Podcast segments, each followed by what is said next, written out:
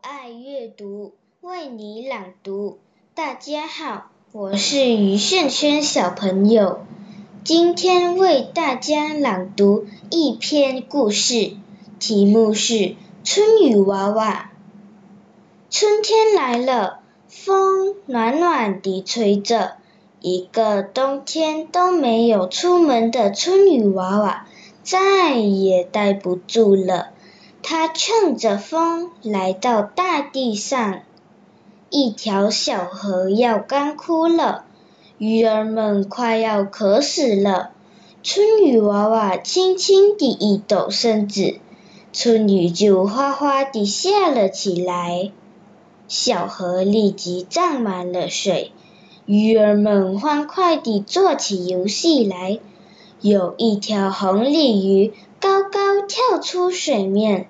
对春雨娃娃说：“春雨娃娃，你真好。”农民伯伯挑水浇小麦，一担一担不停地挑，可是挑了几天，才浇了小小的一片麦地。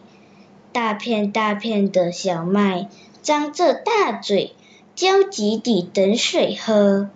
春雨娃娃一抖身子。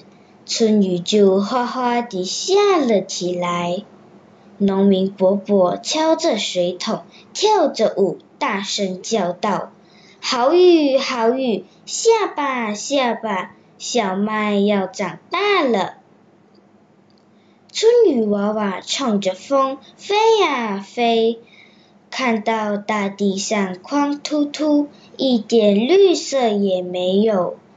春雨娃娃很着急，它一路飞，一路使劲地一抖身子，春雨就哗哗地下个不停。后来，春雨娃娃太累了，就趴在一座山头上睡着了。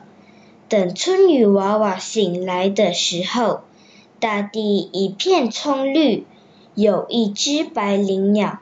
正站在春雨娃娃肩膀上，唱着春天的歌。